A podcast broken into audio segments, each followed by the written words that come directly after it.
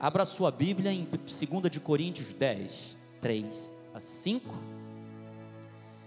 Minha gratidão também a todos que estão trabalhando neste culto, Bispo Zé Carlos, que sempre me ajuda no que diz respeito à confecção da apostila, Bispo Mussalã, é, Joás também, que está ali todas as segundas-feiras, meu camarada. Deus seja louvado pela vida do Bispo Antônio Carlos, que também proporciona todo esse ambiente maravilhoso e vamos para a pregação da palavra. Porque, embora andando na carne, não militamos segundo a carne, porque as armas da nossa milícia não são carnais, e sim poderosas em Deus para destruir fortalezas. Deus te deu armas poderosas para destruir fortalezas, mas Deus também te deu armas para anular sofismas, cinco joás, e toda altivez, ou seja, toda arbitrariedade do inimigo, toda imponência, todo obstáculo, toda falsa aparência que o inimigo arvora contra a sua vida, também caia por terra em nome de Jesus. Contra o conhecimento de Deus e levando cativo todo o pensamento à obediência de Cristo. Vamos orar em nome de Jesus, amém?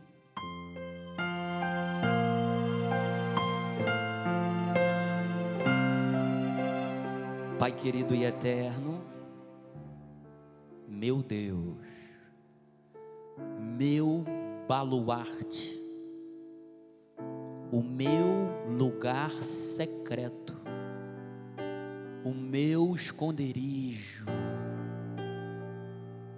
o meu pastor, o nosso Senhor e único Salvador, Senhor Jesus Cristo.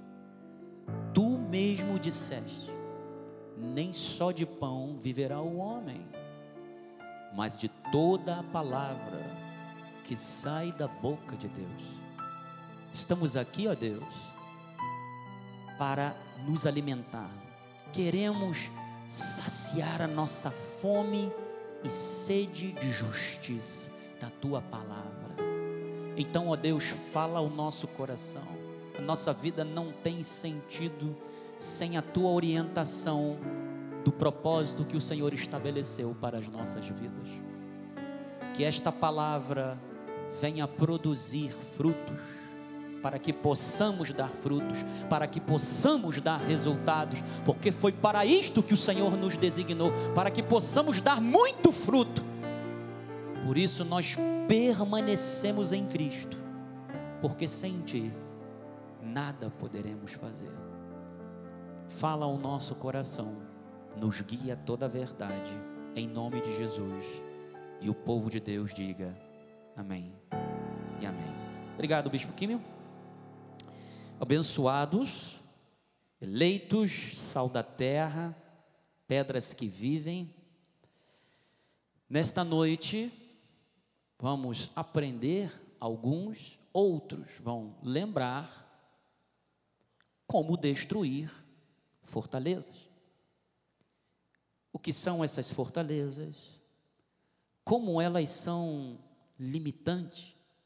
Porque fortalezas geram prisões, geram amarras, fortalezas geram cativeiros, consequentemente, cativos, que impedem o nosso avanço, o nosso progresso no reino de Deus, que tentam atrapalhar a nossa vida diária com Deus.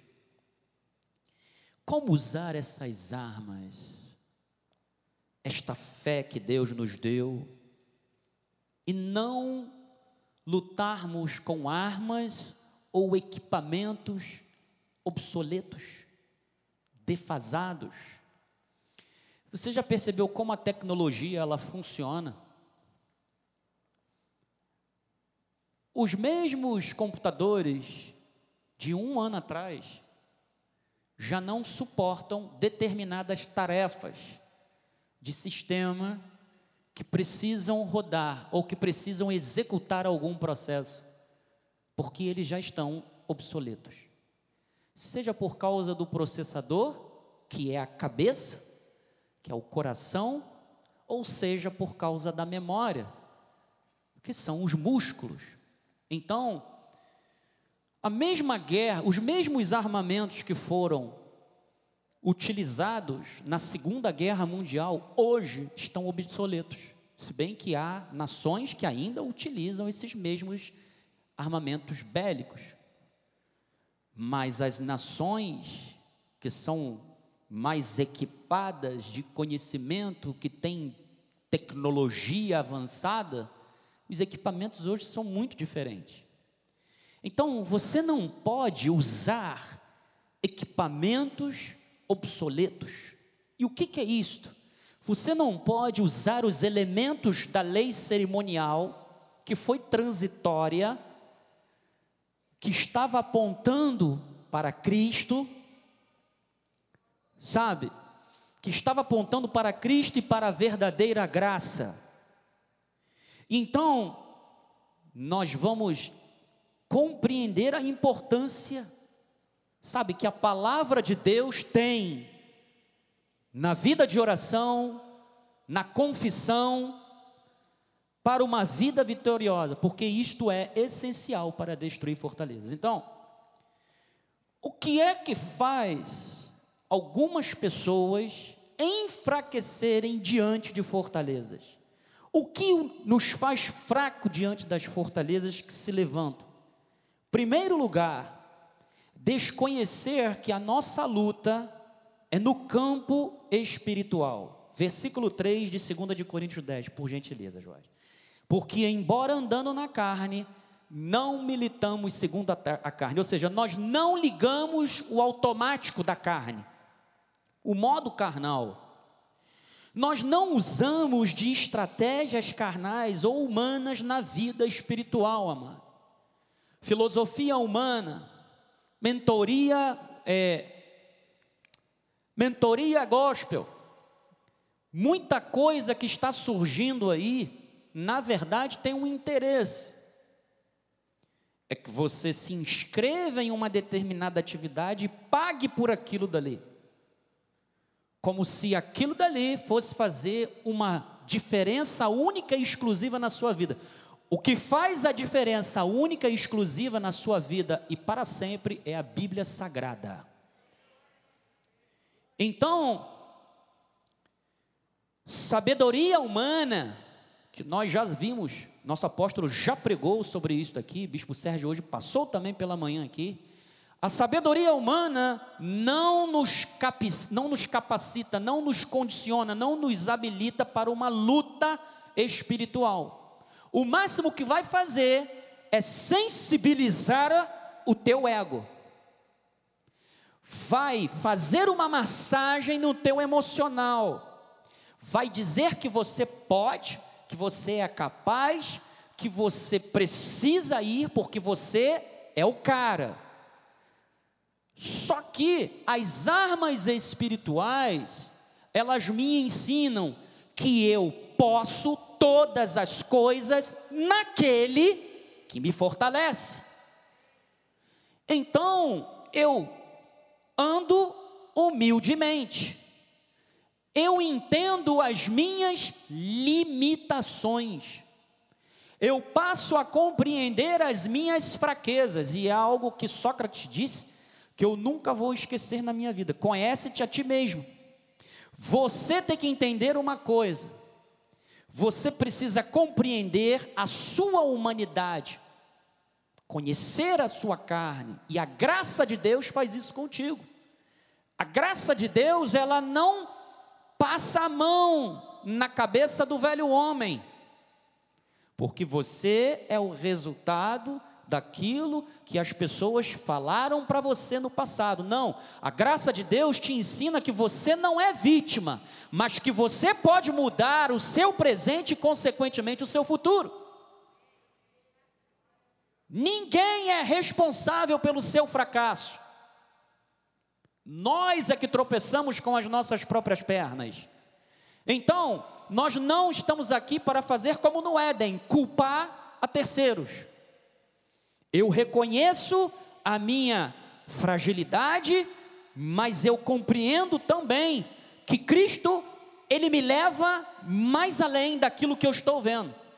Que aquele fracasso momentâneo, na verdade, não era um fracasso. Aquilo dali era Deus me corrigindo. Era Deus me trazendo para um caminho sobremodo excelente, que é o caminho da palavra de Deus.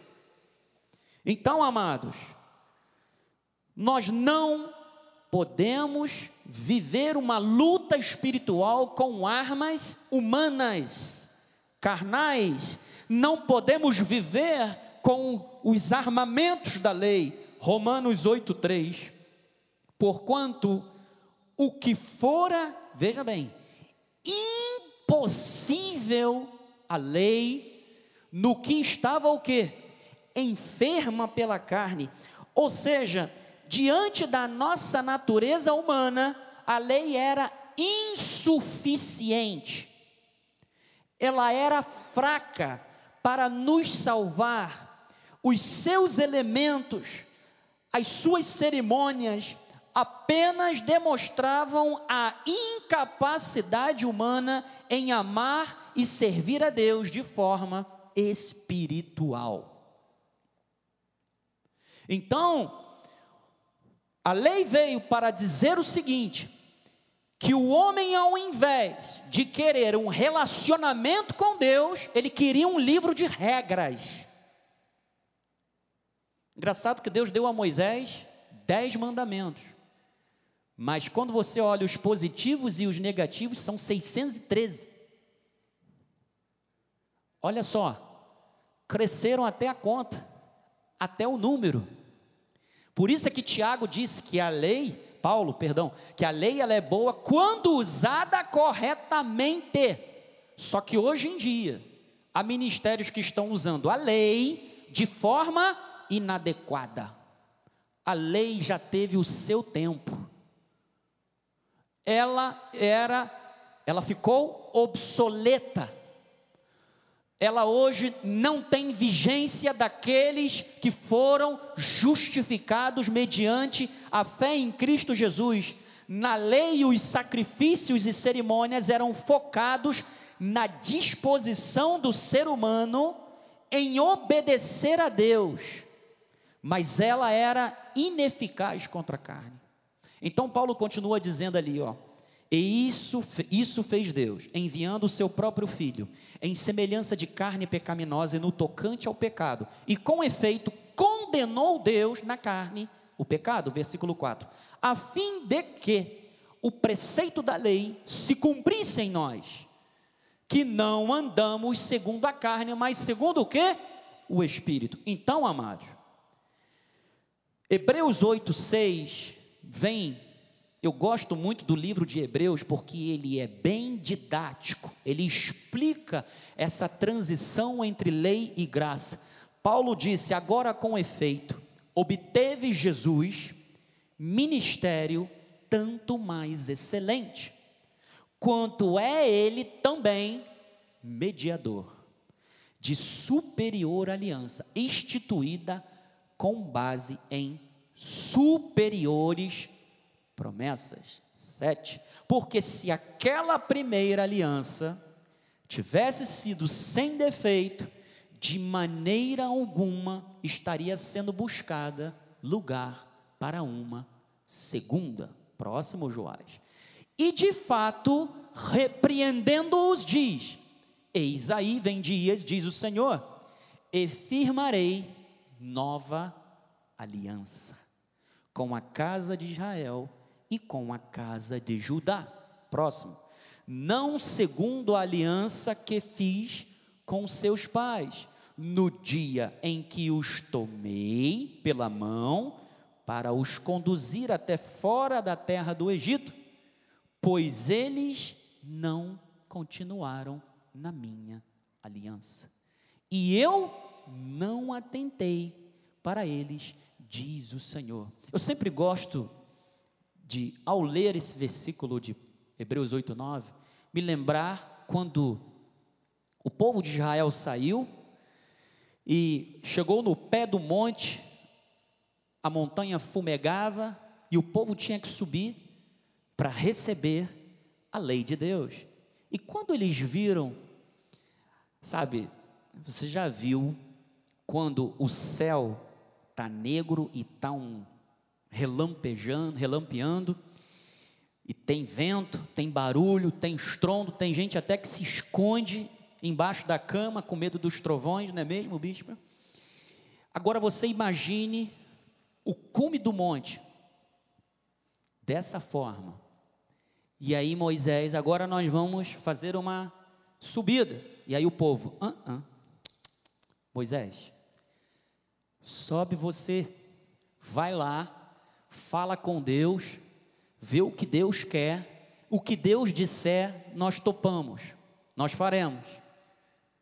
Por que, amados? Porque eles não queriam ligação com Deus, proximidade. Até porque Deus ele é um Deus amoroso. Ele é um Deus de graça. Mesmo no antigo pacto. E era isso que ele queria que o povo judeu observasse, porque o povo judeu era o povo eleito, era o povo que tinha que ser o espelho, era o povo da época evangelístico. Eles eram os evangelistas da antiguidade. Hoje é a igreja. Mas eles falharam nisso.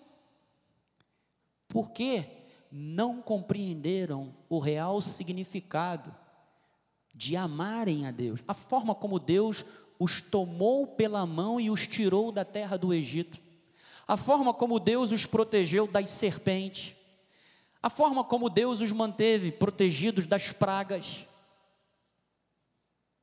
Isso tudo eu vejo a graça de Deus. Tem gente que quando só quer ver aquilo que não sabe, que não se pode compreender de imediato, e sim você tem que analisar um contexto, mas simplesmente o que, que essas pessoas fazem? Elas querem descredibilizar a Bíblia Sagrada.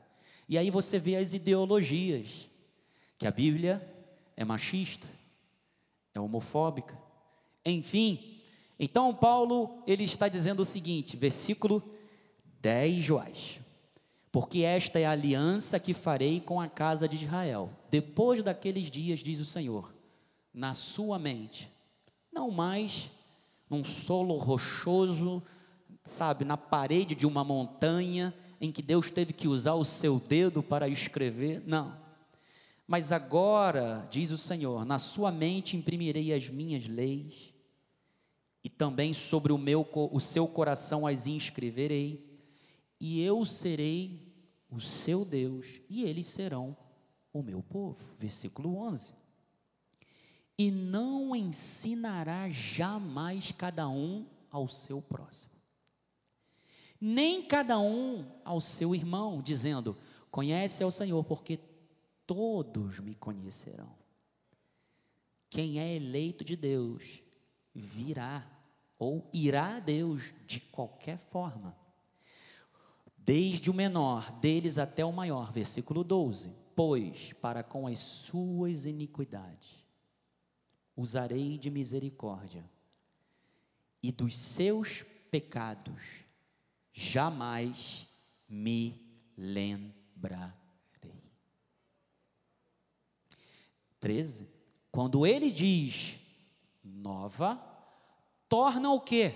Antiquada, obsoleta velha, a primeira. Ora, aquilo que se torna antiquado e envelhecido está prestes a quê?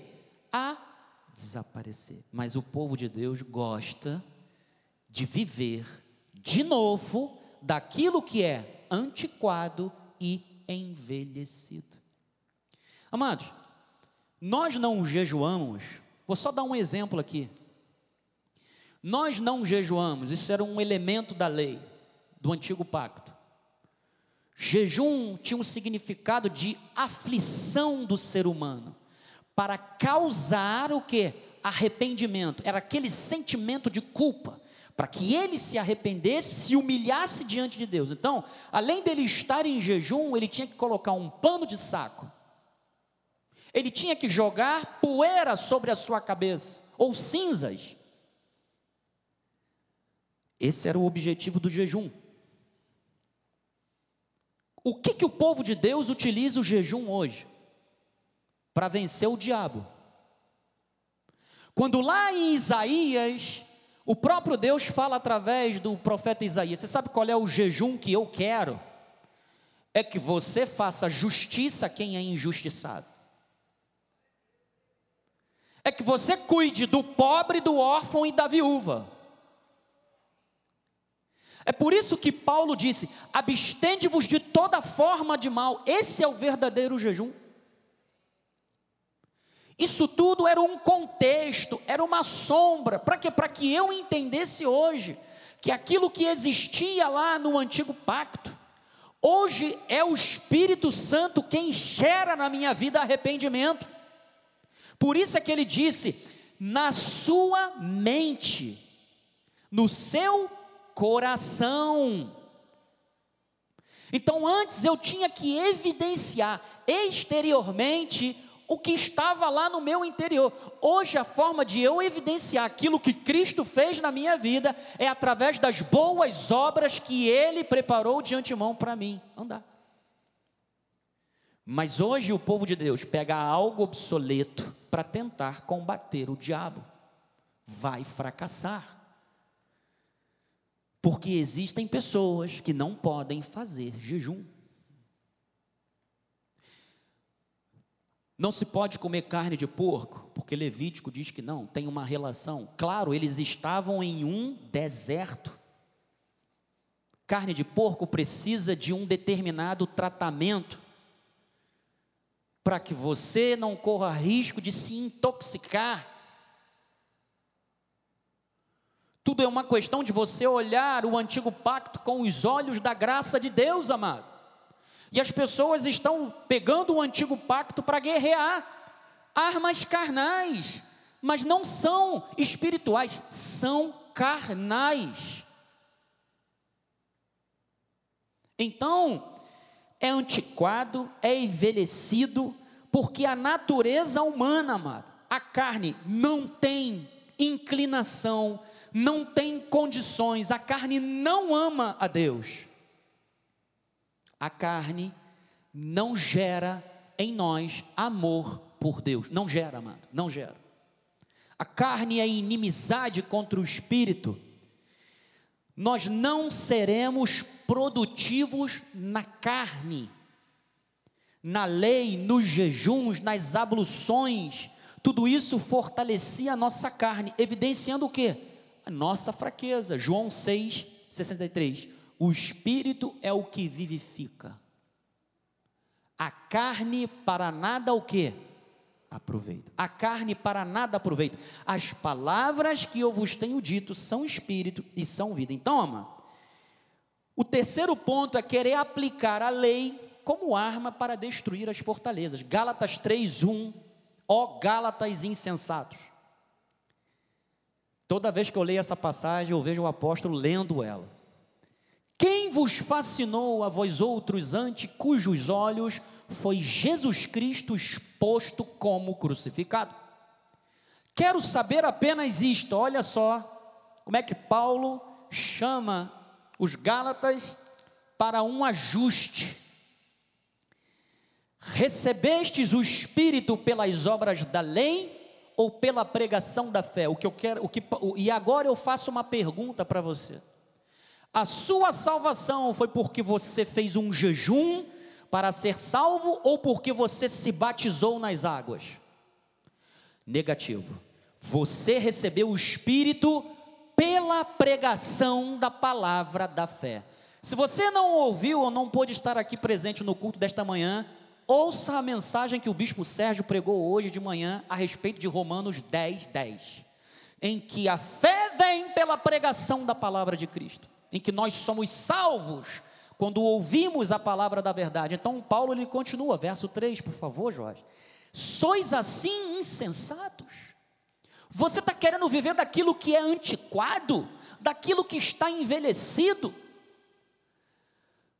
Tendo começado no espírito, estejais agora vos aperfeiçoando na carne. Não, porque viver pela fé não é suficiente, eu tenho que evidenciar, eu tenho que exteriorizar, porque as pessoas precisam ver. Amados, a salvação é pela fé. E os frutos da nossa salvação nos acompanharão, e todos verão, sem que você precise exercer os elementos da lei cerimonial, da lei mosaica. Terá sido em vão que tantas coisas sofrestes, se na verdade for em vão. Aquele, pois, que vos concede o Espírito, olha só, aquele, pois, que vos concede o Espírito e que opera milagre entre vós, porventura, o faz pelas obras da lei ou pela pregação da fé? E aí Paulo está dizendo, esta casta de demônios sai senão por oração e jejum ou só por oração? Porque jejum está entre colchetes. Aquilo ali é uma glosa do copista. Por isso que a sociedade bíblica colocou entre colchetes. Amados, a essência do cristão é andar pela fé, é viver pela fé a vida de, do cristão na graça de Deus é andar pela fé e não ficar em busca de contato, de toque. Nós não somos seres sensitivos, somos seres espirituais. Nós não podemos andar em busca de sentidos, sabe? Hoje eu estou bem, estou arrepiado. Entrei na igreja, fiquei todo arrepiado, estou feliz, Deus está presente. Que nada, é o ar-condicionado que está gelado. O irmão gostou. Isso é imaturidade. Eu não venho para a igreja, sabe, como se fosse uma prestação de serviço. Já falei isso aqui. Entro na igreja e já vou procurando algum defeito.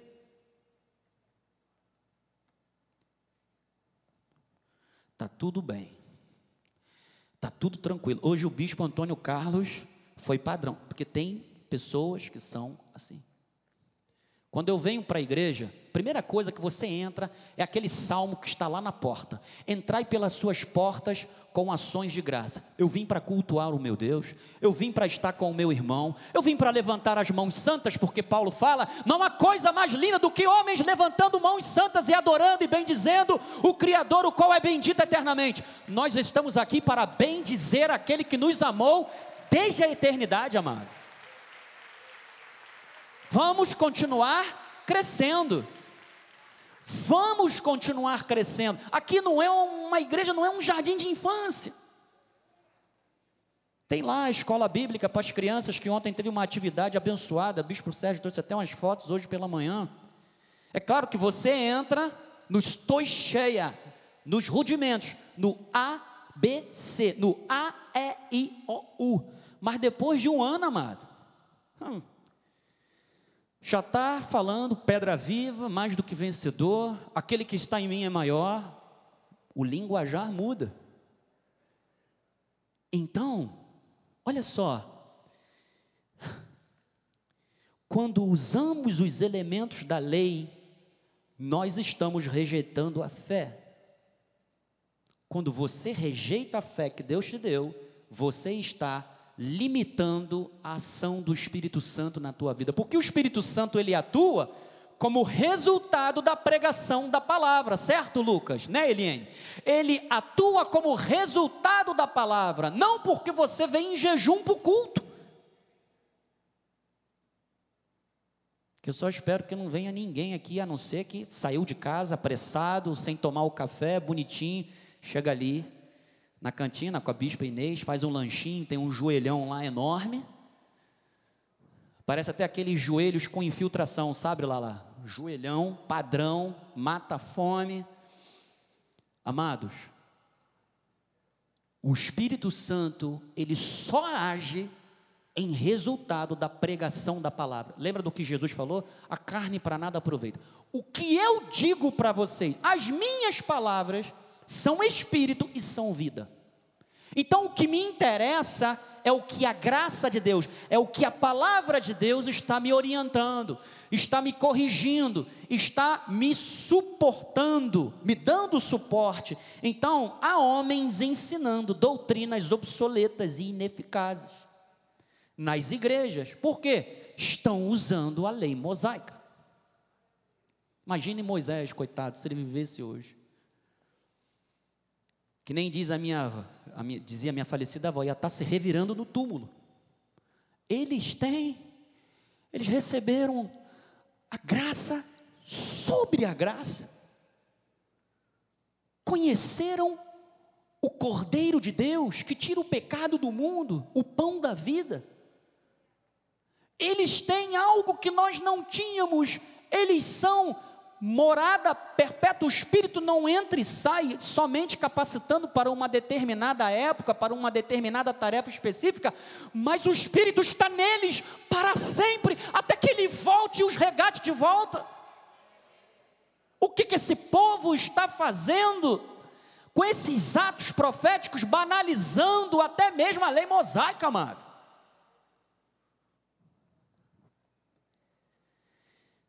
A lei somente foi instituída a fim de mostrar a nossa verdadeira natureza. Quando usamos os elementos da lei, nós estamos rejeitando a fé. Então há homens que estão usando doutrinas obsoletas. Segunda de Coríntios 10, 4. Põe lá, Joás. Porque as armas da nossa milícia não são o quê? Carnais e sim poderosas em Deus para destruir o que? Sofisma. Depois nós vamos ver o que são essas fortalezas e esses sofismas bem direitinho. Então, com foco no que fazem, nas suas obras, estimulam o povo de Deus a viver o que? De forma fraca espiritualmente. Por quê? Porque rejeitaram a fé.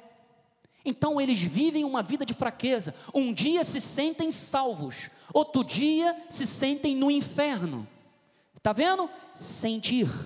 Eles estão mais preocupados com o sentir do que com o que crer. E Paulo diz: nós não andamos por aquilo que vemos, nós andamos pelo que não vemos. Você está vendo Jesus fisicamente? Eu claro que é claro que Jesus está na vida de cada um de nós, mas você está vendo ele aqui? Em pessoa, em carne e osso, mas você sabe que Ele está aqui. Isso é fé. Isto é fé. Isto é viver de modo agradável a Deus. Então Paulo diz: Que diremos, pois, que os gentios que buscavam, que não buscavam a justificação, vieram alcançá-la, todavia que decorre do que? Da fé. E Israel, que buscava a lei de justiça, não chegou a atingir essa lei. Por quê? Porque não decorreu do que? Da fé. E sim, como que? Das obras. Tropeçaram na pedra de quê? De, de tropeço. 33. Como está escrito: Eis que ponho em Sião uma pedra de tropeço e rocha de escândalo, e aquele que nela crê não será confundido. Amados, não há nenhum tipo de esquecimento de Deus quando você vem até a Ele, porque você aprende a viver totalmente dependente dEle. Então, abençoados de Deus, andar segundo a lei é rejeitar a fé, é rejeitar a graça de Deus. Você quer ver? Romanos capítulo 3, versículo 19. Ora, sabemos que tudo o que a lei diz aos que vivem na lei, o diz para que se calhe o que? Toda a boca. E todo o mundo seja o que? Culpável perante Deus. Visto que ninguém, olha, ninguém será justificado diante dele por obras da lei. em razão de que, pela lei, olha aí, o objetivo da lei, vem o pleno conhecimento do pecado. Amados, a lei veio para dizer o seguinte: eu, por mim mesmo, não tenho condições de agradar a Deus, eu não tenho capacidade de amar a Deus. É isso que a lei veio dizer. É isso que a lei veio demonstrar. Eu gosto de usar a palavra evidenciar. Então, a lei somente foi instituída para mostrar a nossa verdadeira natureza. A graça de Deus é oposta à lei no sentido de que não há espaço para que o homem é capaz de fazer para agradar a Deus. Não adianta. Versículo 21, João. Mas agora, sem lei, se manifestou a justiça de Deus testemunhada pela lei e pelos profetas. 22. Justiça de Deus mediante o que? A fé em Jesus Cristo. Para todos os que creem, porque não há o que?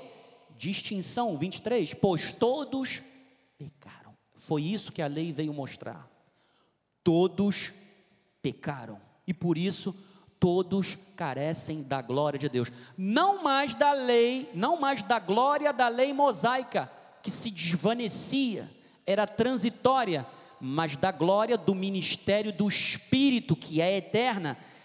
24. Sendo justificados gratuitamente, por Sua graça, mediante a redenção que há em Cristo Jesus. Então, As fortalezas, o que são fortalezas? Como elas amarram a vida? Como elas se formam? Volta lá em 2 Coríntios 10, 4, Jorge, porque as armas da nossa milícia não são carnais, e sim poderosas em Deus para destruir fortalezas. Quando você vai para o grego, fortalezas significa okuroma. Okuroma são nos papiros grego, dos textos gregos antigos, dos unciais, fortaleza tinha um significado de prisão. Sabe aqueles castelos medievais? É aquilo dali mesmo.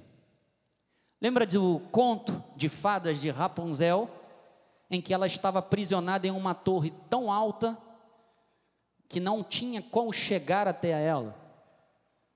Fortalezas são muralhas que resistem, são portas que se fecham são paredes que aprisionam. Então Simon Kistemaker disse que essas fortalezas aparecem em formas múltiplas, mas são essencialmente a mesma, ou seja, elas têm várias facetas, mas no fundo são as mesmas fortalezas, são sistemas, são esquemas, estruturas e estratégias que Satanás ardilosamente trabalha para frustrar e obstruir o progresso do Evangelho de Cristo. E como é que ele tenta fazer isso? Colocando, tentando colocar você e eu em fortalezas, em uma torre isolada. E hoje o que, que nós estamos vendo? Pessoas que estão dentro das suas casas e são verdadeiras fortalezas, estão com medo, estão aprisionadas, não saem de casa. Então, Deus seja louvado. Então, o que, que acontece? O inimigo tem suas fortalezas e elas parecem inexpugnáveis, mas as armas que Deus nos dá podem detonar essas muralhas, fazer ruir essas resistências. O evangelho da graça de Deus é dunamis, é dinamite. Ele quebra pedreira, ele destrói granitos, ele arrebenta rochas sedimentadas, ele demole toda oposição contra as nossas vidas, contra o evangelho. E o que, que nós temos visto? Glória a Deus. O sistema político tem se erguido, amado, e tem se apropriado o que? De bandeiras ideológicas. Agora vamos aqui, ó, agora, os dias de hoje. Eles usam determinados indivíduos da nossa sociedade, usam. Eles não estão defendendo causas, eles estão usando, eles estão se apropriando de bandeiras.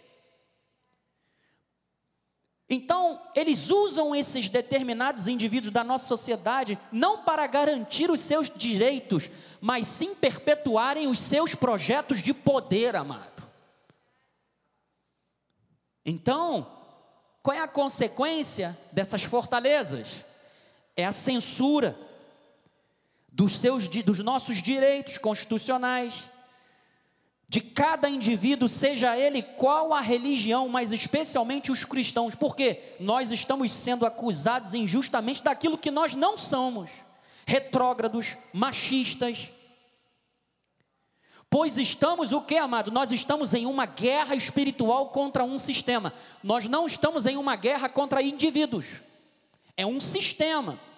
E dentro desse sistema, amado, existem esquemas políticos que querem se apropriar disso, para quê? Para se manterem no poder e continuarem com as suas estruturas de poder, se arvorando contra o que? Os valores cristãos, os valores da palavra de Deus.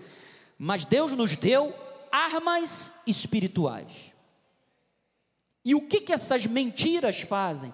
Elas provocam incapacidade geram sofismas. E sofisma do grego é logismos. Logismos significa raciocínio, reflexão, pensamento. Amado, esta guerra não é contra pessoas, mais uma vez, mas sim contra padrões de pensamentos, contra filosofias, contra teorias, visões e táticas você sabe o que é evoteísmo? Agora tem uma confusão aí de evoteísmo. As pessoas querem usar a Bíblia para dizer que Charles Darwin estava correto, um ateu que rejeitava totalmente a Bíblia Sagrada e a Jesus Cristo. Eu até entendo, sabe lá lá, que eles estão querendo, sabe, defender a Bíblia Sagrada, mas aí você vai contra a inspiração plenária da Bíblia Sagrada. Amados, tudo isso é o que? São fortalezas, são sofismas. E o que, que esses sofismas fazem, amado? Ele cega o entendimento, porque a batalha é no campo das ideias, é na mente. Há uma guerra sendo travada na mente. Só que Deus nos deu, nos deu armas que desmantelam esses sofismas, desnudam esses artifícios e aniquilam esses argumentos, esses raciocínios falazes. Vou te dar um exemplo dentro da teologia, dentro do nosso meio. Livre arbítrio. Porque Deus tem que respeitar o dinheiro, o direito do homem. Se Deus não respeita o homem, Deus é um Deus tirano. E não é por aí. Nós não acreditamos no livre-arbítrio. Quem decidiu o meu futuro não sou eu, eu não tenho direito de escolha. O meu futuro já foi escrito no livro da vida desde antes da fundação do mundo, amado. Eu não tenho participação nenhuma naquilo que somente Deus poderia fazer. Então eu estou voltando à época da lei de Moisés, quando eu penso que eu posso fazer alguma coisa para que eu mesmo seja salvo. Você está entendendo? Na graça de Deus não há participação nenhuma, minha ou sua. Ele é o soberano. Ele disse: Eu sou o autor e o consumador da fé. A obra é minha. Se passasse por você, você já teria desistido, você já teria se rendido, você já teria sido, sabe, derrotado, você estaria até hoje naquela torre, naquela prisão, naquela fortaleza. Mas, você quer louvar a Deus? Pode louvar a Deus. Romanos 9, 19. Tu, porém, dirás: de que se queixa ele ainda? pois quem jamais resistiu à sua vontade? Sabe como é que era na lei? Vai nessa tua força, Eliene. Era assim. No antigo pacto, era assim. Vai lá lá. Vai nessa tua força. Eu te acompanho. Sabe como é que é na graça de Deus? Eis que estou convosco todos os dias até a consumação do século. Se você beber alguma coisa mortífera, isto não te fará dano algum. Se você impor as mãos sobre os enfermos, em o meu nome, eles serão curados. Não depende de mim, não depende no meu braço, que o Alexandre treina segunda, treina quarta, treina sexta e daqui a pouco eu não consigo dobrar o meu braço, glórias a Deus por isso. Não é na minha capacidade, mas são nas armas que Deus me deu, na capacidade que o Espírito Santo te outorgou, foi um dom chamado fé. Então, Paulo continua dizendo, versículo 20: Quem és tu, ó homem, para discutir com Deus? Sabe o que é isso? Vaidade. Eu posso. Eu vou discutir com Deus. Deus, por que, que eu estou passando por isso? É claro, existem momentos que nós não entendemos. Então, Deus sabe que a nossa estrutura é pó. Agora, Deus, hoje é segunda-feira. Gente, vamos colocar Deus contra a parede. Está aqui na tua palavra, Deus. Tu tens que fazer. Se tu não fizeres, essa palavra é falsa.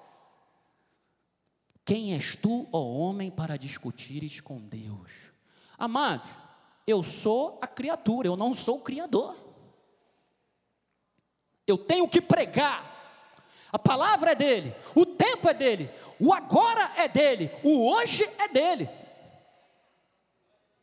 Eu tomo posse, eu recebo, eu me aproprio daquilo que ele me dá, no tempo dele, e que pode ser agora, neste exato momento aí, o que você está pensando. Ele pode fazer infinitamente mais do que você está imaginando.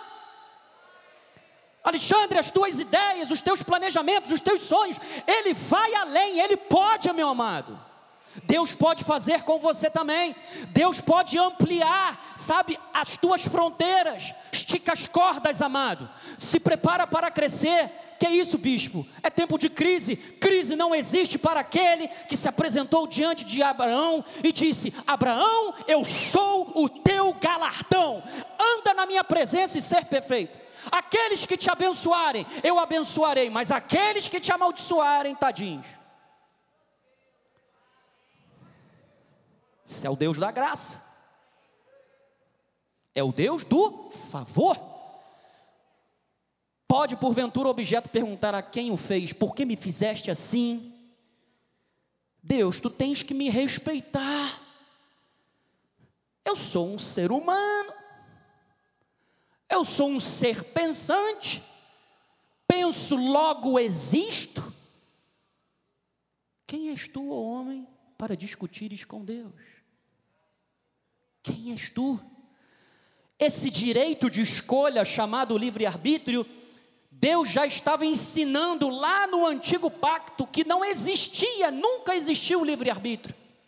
Quando Deus colocou diante do povo judeu a bênção e a maldição, Ele falou: escolhe a bênção, escolhe o que eu estou mandando, para que todas essas bênçãos venham sobre a tua vida. Você quer ver Deuteronômio 8,17?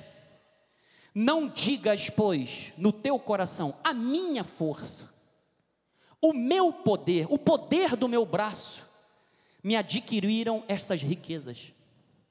Antes, antes te lembrarás de quem? Do Senhor, teu Deus, porque é Ele. O que te dá força?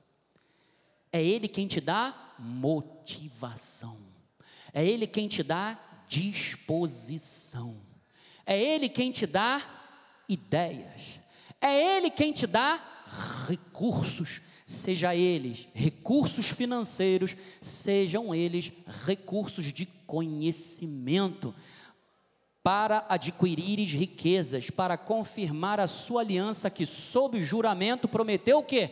A teus pais, como se vê hoje. Então, esse direito de escolha do ser humano vai gerando, sabe o que, amado? Uma certa independência de Deus.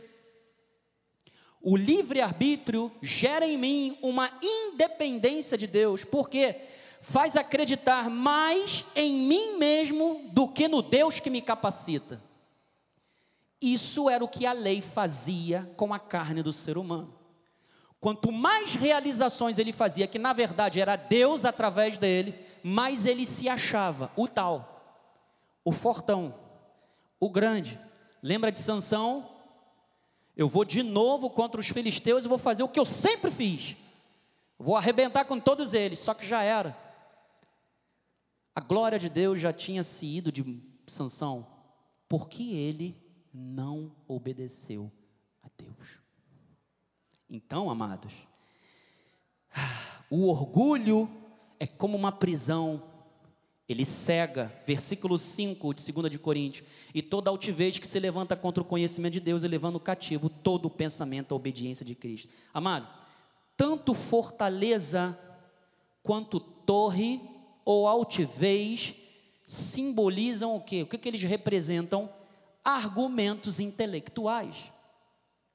As racionalizações erigidas pelo homem contra o evangelho, seja o evangelho híbrido ou homens soberbos e insolentes, que zombam da inerrância da Bíblia, pisam com escárnio da sã doutrina.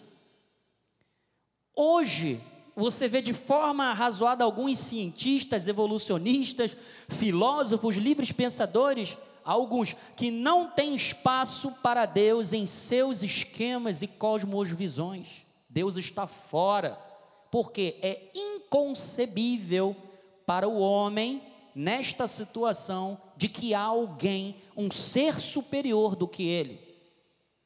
Para muitos deles, ou se não para todos eles, quando nós morremos, nós retornaremos como poeiras ao cosmos, porque somos parte do cosmos. Olha como é que são as coisas. Então, amados, quando o orgulho atinge o homem, ele quer dominar. E com isto, o que, que nós vemos? O desenvolvimento de uma idolatria, que não é mais de uma imagem de escultura, mas sim uma idolatria das suas ideologias. Qual é a motivação disso? Ganância. E como é que isso tudo vem? Através do dinheiro. Lembras do ditado? Queres conhecer o homem? Dá-lhe poder. E para o mundo, poder é quem tem o quê? Dinheiro. Então Jesus disse: quem é fiel no pouco, também é fiel no muito. E quem é injusto no pouco, também é injusto no muito. Se, pois, não vos tornastes fiéis na aplicação das riquezas de origem injusta, quem vos confiará a verdadeira riqueza? Se não vos tornastes fiéis na aplicação do alheio, quem vos dará o que é vosso? Você, meu amado, que é um colaborador, que trabalha numa empresa, seja fiel no pouco, seja honesto, não seja injusto, não faça aquilo que não deve ser feito para que você consiga obter alguma vantagem. Não faça isso. Ninguém pode servir a dois senhores, porque ou há de aborrecer-se de um e amar ao outro, ou se devotará a um e desprezará o outro. Não podeis servir a Deus e as riquezas. Do grego, mamon.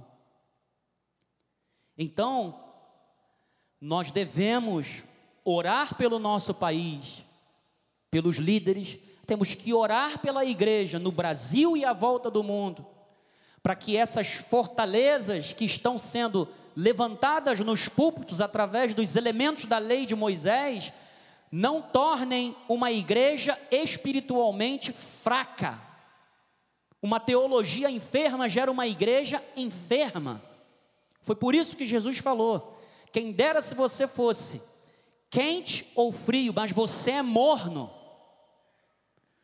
Então, nós temos que orar porque a oração, a intercessão, a confissão em linha com a palavra de Deus é a única forma de destruir umas fortalezas. Ezequiel 22, 28. Olha, é bem autoexplicativo o versículo. Os seus profetas lhe encobrem isto com cal por visões falsas, predizendo mentiras e dizendo: Assim diz o Senhor Deus, sem que o Senhor tenha falado. O que nós mais temos visto hoje são profecias através de redes sociais. Quantos anos você tem? 40 anos, manda um pix de 40, charamanderébias, que vai acontecer. Não vai acontecer nada. As pessoas estão sendo enganadas. Mas olha, eu não estou aqui para falar disso, sabe por quê? Porque um dia darão contas a Deus do que estão fazendo. Então, versículo 29: Contra o povo da terra praticam extorsão, andam roubando, fazendo violência ao aflito e ao necessitado, e ao estrangeiro oprimem sem razão. Busquei entre eles um homem que tapasse o muro e se colocasse na brecha perante mim, a favor desta terra, para que eu não a destruísse, mas a ninguém achei. 31, Jorge. Por isso eu derramarei sobre eles a minha indignação. Com o fogo do meu altar eu os consumi, fiz-lhe cair sobre a cabeça o castigo do seu procedimento, diz o Senhor Deus. Você sabe o que significa isso aqui? Eu me lembro quando em Jeremias Deus usou Jeremias para falar: vocês têm que orar pela paz da Babilônia, porque na sua paz vocês terão paz. Hoje o povo de Deus faz o quê? Ora contra o país. Por quê? É uma fomentação política só. E Deus falou: Eu estou procurando um povo que se coloque na brecha para tapar os muros. É por isso que nós estamos aqui todas as segundas-feiras para de forma congregacional estarmos na brecha diante de Deus. É por isso é que eu te convido, você precisa estar aqui conosco. Porque tem uma cultura de que oração é somente para as irmãs, as irmãs que oram. Oração é para as irmãs, é para os irmãos, é para os jovens, é para os anciões. Oração é para todos nós, amados. Isso é um chamado profético de Deus. Eu procurei por uma pessoa que se colocasse na brecha, mas eu não achei ninguém. Deus está procurando por você. E eu tenho certeza que Ele te encontrou, amado. Então, esteja aqui conosco. Segunda-feira, vamos orar, vamos destruir fortalezas. Jesus revelou a graça e a verdade, João 15, João 1,15. João, o último profeta do antigo pacto, que Jesus falou: não há nenhum nascido de mulher maior do que João Batista. Sabe por quê? Não é pelo que ele fez, mas é de quem ele preparou o caminho e quem ele viu. Jesus. A graça passando o bastão, quer dizer, a lei passando o bastão para a graça, a transição acontecendo. Olha o que, que João fala: Este é o de quem eu disse. O que vem depois de mim tem, contudo, o que? A primazia, porquanto já existia antes de mim. Versículo 16: Porque todos nós, todos nós, temos recebido da sua plenitude e graça sobre graça. Versículo 17: Porque a lei foi dada por intermédio de Moisés a graça e a verdade vieram por meio de Jesus Cristo. Então, amado, somente em Cristo nós entendemos a essência e a bondade do amor de Deus para conosco. Entender a graça de Deus é entender que Cristo veio fazer o que a lei e Moisés não puderam ou não podiam ou não podem fazer. Então, você tem que conhecer a palavra de Deus, amado. Hebreus 4,12: Porque a palavra de Deus é viva e eficaz, mais cortante do que qualquer espada de dois gumes, e penetra ao ponto de dividir alma e espírito, juntas e medulas, e a, é apta para discernir os pensamentos e propósitos do coração, amado. Não é a psicologia, não é uma mentoria gospel, não é fazer o que é certo, somente a palavra de Deus tem um corte profundo ela penetra, ela divide, ela separa.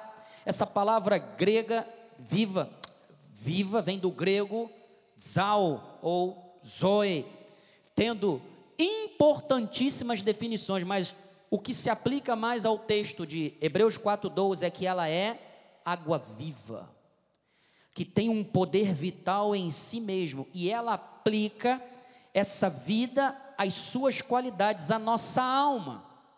Então, metaforicamente, receber essa palavra que divide, que corta profundamente, é estar pleno de vigor, é ser renovado, é ser forte, é tornar-se eficiente.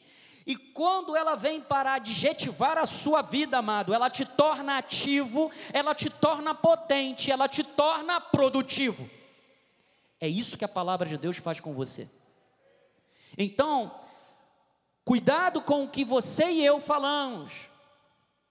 Temos que falar aquilo que a palavra de Deus correlaciona a nossa identidade em Cristo.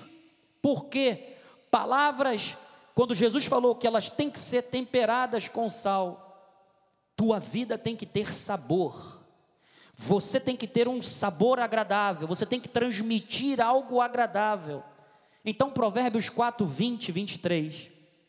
Filho meu, atenta para as minhas palavras, aos meus ensinamentos, inclina os ouvidos, não os deixes apartar-se dos teus olhos, fique atento, guarda-os no mais íntimo do teu coração, massifica, porque são vida para quem os acha e saúde para o seu corpo. 23. Sobre tudo o que se deve guardar, guarda o coração, porque dele procedem as fontes da vida. Então, amado, pare de falar. Nunca me aconteceu algo bom. Não vai acontecer nada legal comigo por esses dias, porque, sabe, a gasolina está 7,15, o mundo está em crise, eu nunca serei bem sucedido, eu não tenho capacidade de vida, eu não sou capaz de fazer isso, a minha vida é uma bagunça. Isso são palavras suas, não são as palavras de Deus. Sabe o que isso está fazendo? Está pavimentando o caminho para a derrota, para o fracasso. Você sabe por quê? Palavras são sementes, e por serem sementes, quando declaradas em voz alta, elas são plantadas em nosso inconsciente. E assumem vida própria, elas se enraizam, elas crescem, e sabe o que vai acontecer?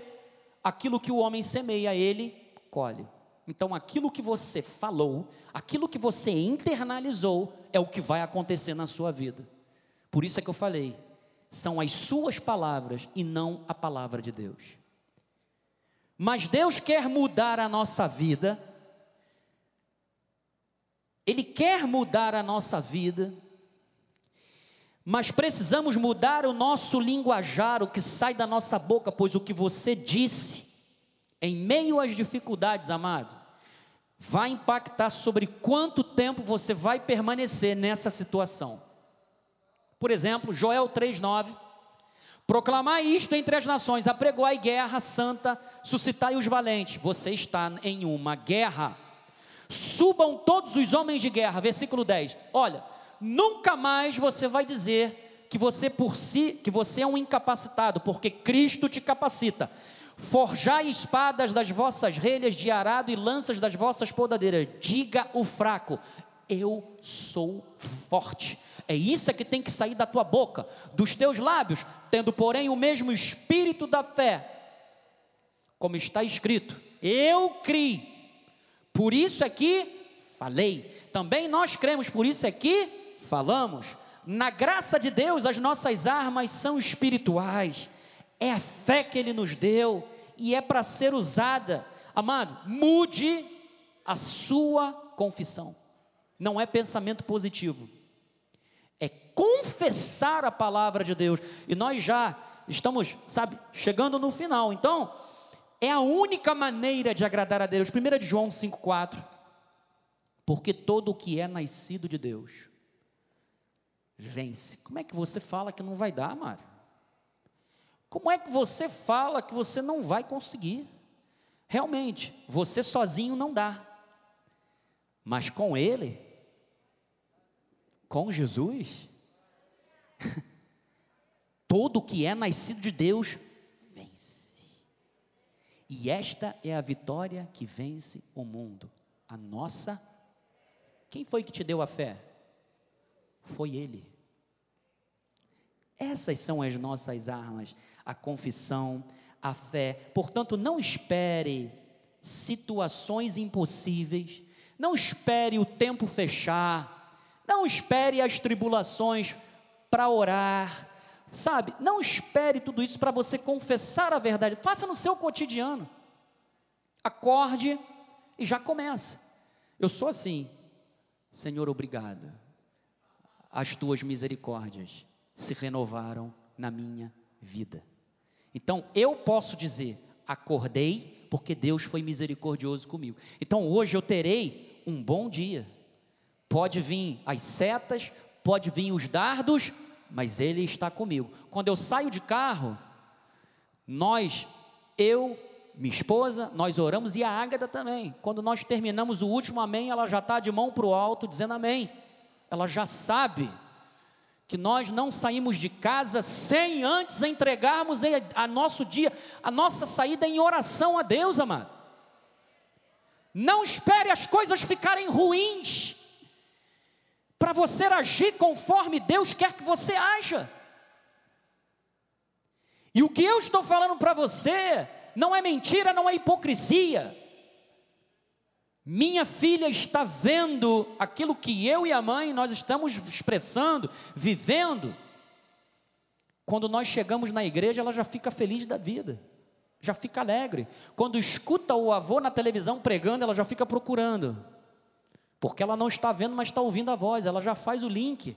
Você sabe o que significa isso, amado? Nós temos uma grande responsabilidade sobre os nossos filhos de ensinar o que é correto. Então, defina o seu dia confessando a palavra de Deus. Lamentações 3:21. Quero trazer à memória o que me pode dar esperança. O profeta tinha reclamado, Tenório, com Deus a respeito do povo, do pecado, e ele estava pedindo perdão, estava fazendo uma intercessão pelo povo. Aí olha no versículo 22, as misericórdias do Senhor são a causa de não sermos consumidos, porque as suas misericórdias não tem fim. 23. Renovam-se cada manhã. Grande é a tua fidelidade. 24. A minha porção. Olha, antes ele estava chorando, antes ele estava, meu Deus, como é que vai ficar? Nós estamos aqui no cativeiro, mas ele já estava dizendo: a minha porção é o Senhor. Diz, ó, diz a minha alma, portanto, esperarei nele. 25. Bom é o Senhor para os que esperam por Ele para a alma que o busca. Comece o seu dia de forma diferente. Declare o favor de Deus na sua vida. Salmo 5,12. Pois tu, Senhor, abençoas o justo, e como o escudo o cercas da tua benevolência. Você sabe como é que a versão na NVT diz, nova versão transformadora? Pois tu, Senhor, abençoas os justos, com o teu favor os proteges como um escudo. O favor de Deus te protege, te cerca, te conforta. Não olhe para as circunstâncias e Deuteronômio 6:4. Olha a responsabilidade que nós temos sobre os nossos filhos. Eles são a continuidade nossa da igreja aqui. Ouve Israel, o Senhor nosso Deus é o único Senhor, não existem três, é um. Amarás, pois, o Senhor teu Deus de todo o teu coração, de toda a tua alma e de toda a tua força. Estas palavras que hoje te ordeno estará no teu coração, vai Joás, tu as inculcarás a teus filhos e delas falarás, assentada em tua casa e andando pelo caminho, e ao deitar-te e ao levantar-te. Nós temos grande responsabilidade sobre a educação dos nossos filhos. Então, para terminar, não olhe as circunstâncias, amado. Portanto, Hebreus 12, 1, portanto, também nós, visto que temos a rodear-nos tão grande nuvem de testemunhas, desembaraçando-nos de todo o peso e do pecado que tenazmente nos assedia, corramos com perseverança a carreira que nos está proposta, olhando firmemente para o Autor e consumador da fé, Jesus, o qual, em troca da alegria. Sempre que alguma coisa tentar te desanimar, lembre no sacrifício de Jesus por você, que ele estava proposta, suportou a cruz, não fazendo caso da ignomínia, e está sentado à destra do trono de Deus. 3. Considerai, pois, atentamente aquele que suportou tamanha oposição dos pecadores contra si mesmo, para que não vos fatigueis desmaiando em vossa alma. Então, amados, fortalezas se destroem conhecendo a verdadeira graça, que é Jesus, conhecendo a sua palavra, que é dunamis, errais em não conheceres as suas as escrituras e nem o poder de Deus. Eu destruo fortalezas com a fé, eu ligo fé com palavra e eu oro, eu toco a minha trombeta, eu mudo o meu dia com a minha confissão. E eu tenho uma grande responsabilidade de ensinar os meus filhos aquilo que eu aprendo com Deus na Sua palavra, para que amanhã essas fortalezas de hoje não sejam estabelecidas na mente deles, ok? E por último, eu não olho as circunstâncias, mas eu estou focado, fixo em Jesus, porque Ele é o autor e o consumador da nossa fé. Em nome de Jesus, essa é a vontade do nosso Pai. Vamos ficar de pé em nome de Jesus, Bispa Cristiane. Bênção apostólica, oração final, em nome de Jesus. Amém. Levante suas mãos para o altar. Que a graça de nosso Senhor Jesus Cristo, o amor de Deus e as doces consolações do Espírito Santo estejam para sempre em nossas vidas. As ordens aos anjos de Deus que nos guardem livre em todos os nossos caminhos. Chegaremos em casa em paz e segurança, guardados pelo Senhor. Teremos uma semana em perfeita vitória, uma semana que iniciaremos totalmente motivados para seguir em frente pela confissão da palavra, sem medo, porque o Senhor é por nós e se Ele é por nós, ninguém pode ser contra nós. Destruiremos fortalezas altivezes, pelo nome que está acima de todo nome, Jesus Cristo, em nome de Jesus. Amém. Vá em paz, vai feliz, tenha uma semana vitoriosa, na graça de Deus, em nome de Jesus. E até amanhã o culto de oração.